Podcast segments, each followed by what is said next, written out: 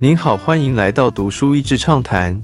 读书益智畅谈是一个可以扩大您的世界观，并让您疲倦的眼睛休息的地方。短短三到五分钟的时间，无论是在家中，或是在去某个地方的途中，还是在咖啡厅放松身心，都适合。六十年前的健身房，现在的健身房里有各种来运动的人，有努力维持肌肉的壮汉。有想要练壮的男女瘦子，有跳 Zumba 的长辈，有飞轮的忠实信徒，有瑜伽伸展的，也有在 TRX 上颤抖的初学者。也不过就是六十年前，还算有运动观念的美国，普遍相信女人不能运动，甚至如果跑步跑得太猛烈，会逐渐长出胡须和胸毛，严重还会导致子宫从身上掉出来。运动吧。本书是一本关于女人运动历史的书，可以从书中看到现在我们习以为常的事情，曾经是被视为离经叛道的，以及那些不顾旁人眼光的先锋者如何开创新局面，都会让人想要一直看下去。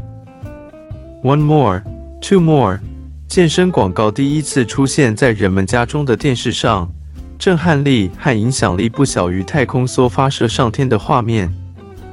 五零年代时，光是提倡全民都要运动的先锋邦尼·普鲁登 （Bonnie Pruden） 公开说女人也应该运动，许多人都吓到了。女人在大庭广众之下流汗，也未免太没有女人味，太失礼了吧？她从小就是好动而且精力旺盛的，也不打算接受世界告诉她女生就是要柔弱。她极力推动人人要运动时。是否美国二战后社会所需要的调整？所以虽然引人侧目，但政治正确以至于带动后面一连串的突破。马拉松曾经没有女性参赛。六零年代迷你裙在伦敦悄然出现，设计师玛丽关 （Mary Quant） 的服装蔚为潮流。她的发型师好友沙宣 v i d a l Sassoon） 设计轻盈和整理的鲍勃头发型。两者都让女生们更加行动自如，于是那些暗暗在跑步的女人开始出现了。当时对于女人跑步还是有可能会变成像男人的观念，许多女生的体育课也是草草带过，只有极少数的体育选手、舞蹈表演者或是马戏团的表演者才有真正的运动。所以，第一位跑马拉松的女性波比·吉布。Bobby Gibb 并没有报名，而是直接跑在人群中。当时旁边许多男性跑者看到他都吓到了。而第一位报名的女性马拉松跑者凯撒琳·斯威策 （Catherine Switzer） 用中性的名字简写取得编号。当她被发现在选手中间时，波士顿马拉松的主办委员首长竟亲自冲到跑者中，把她拦截下来。这个突如其来的针对行为，让他更加坚定要跑完比赛。凯撒琳之后也持续用跑步来创造女性运动的风气，甚至她后来主办女性马拉松时，她和当初拦截她的主办委员已经成为朋友了，吸引许多想要赢得女性市场的厂商、除脚毛的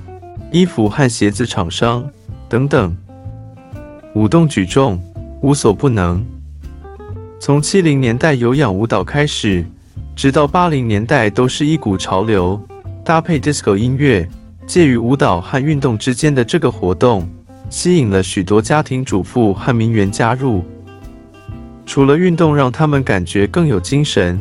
对自己的身体也更有自信之外，社会上多了一个让女性可以建立属于自己的社群的机会，让他们暂时抛开繁琐的家务和男人的眼光。跟运动的其他女性成为好朋友，得到别处没有的精神陪伴。八零年代，美国主流政治开始强调身体健壮象征国力，重量训练就上了台面，让肌肉不再是男性化的象征。而后的瑜伽和皮拉提斯提供另一种结实身体的可能。但是，女人运动一直有个容易陷入的迷思。到底运动是为了自己的健康，是一种身体的自由解放，还是终究目的是要瘦身，要迎合他人眼光，只是让女人被接纳的标准又提高了。二十一世纪开始，许多人意识到这个隐藏的束缚，因此又要打破僵局，让各种种族身形的人加入运动，并且学会接纳自己的身体。运动衣的天使，同时发酵的是女性运动服装。首先是因为丰满女性跑步的困扰，一名热爱慢跑的女性找了裁缝师好友一起研发。就在他们苦无点子研发卡住时，她老公开玩笑的把男性护挡用的绷带绑在身上，说：“好啦，这就是你们要的运动内衣啦！”竟然就让他们做到世界上第一件运动内衣。还有化学材料公司杜邦研发的莱卡材质。本来是要用来当女性束缚的，但是否女性意识抬头，女人丢弃束缚，想要自由的时刻，才一推出就面临市场崩坏。但同时，他们发现许多舞者捡起旧的束缚当跳舞的衣服，于是公司一百八十度转弯，把莱卡用于韵律服的材料。这个原本设计要束缚女性的布料，就这样变成支持女性身体。透过运动解放自由的催化剂，后来的 Lululemon 治愈瑜伽，都直接从释放身体活动的角度而获得商业上的成功。一、二，一起动起来！所有的故事都有名人的加持效应，从霹雳娇娃女明星在杂志上以慢跑的姿态出现，到名媛和女明星去韵律舞蹈课程引发模仿。奥斯卡得主珍·芳达 （Jane Fonda） 更是透过韵律体操让事业再创高峰。起初，她以奥斯卡影后之姿，相当抗拒变成凡夫俗子家庭荧幕上的人。但是，当她勇敢尝试后，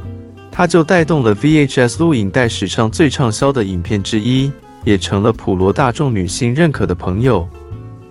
八十到九十年代，阿诺的魔鬼系列电影早就让健身成为流行。而一九九一《魔鬼终结者》第二集出来时，剧中与阿诺对抗的莎拉康纳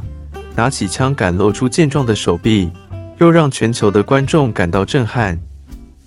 当时美国许多健身房得到女性顾客的要求，我们也想要练得那么结实，不被传统限制，活出精彩。这些精彩的故事，有很多是从挫折当中诞生的，有些是不被社会认可，只好自己另辟战场；有好几个都是四十到五十岁中年感觉迷失自己的，在运动中找回影响力；也有一些是被生命变化所逼，必须为健康而战的。最后，作者访问每一位还在世的先锋，大部分都超过六十岁，更却仍然精神奕奕。好几位都告诉作者，他们成长的过程没有看到榜样，只好自己勇敢开拓。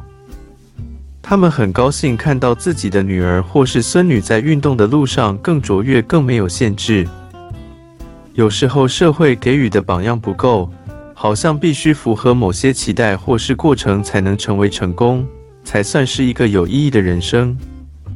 读了这么多先锋者的故事。觉得我们能够为社会、为后代做的，就是成为一个你自己都没看过的榜样。今天的内容就到此为止了，十分感谢大家收听《读书益智畅谈》节目。如果对我们的内容感兴趣，欢迎浏览我们的网站 dasheasy 点 net，或是关注我们的粉丝团“读书益智”，也可以分享给您的亲朋好友。欢迎继续关注我们下一期节目，下次见。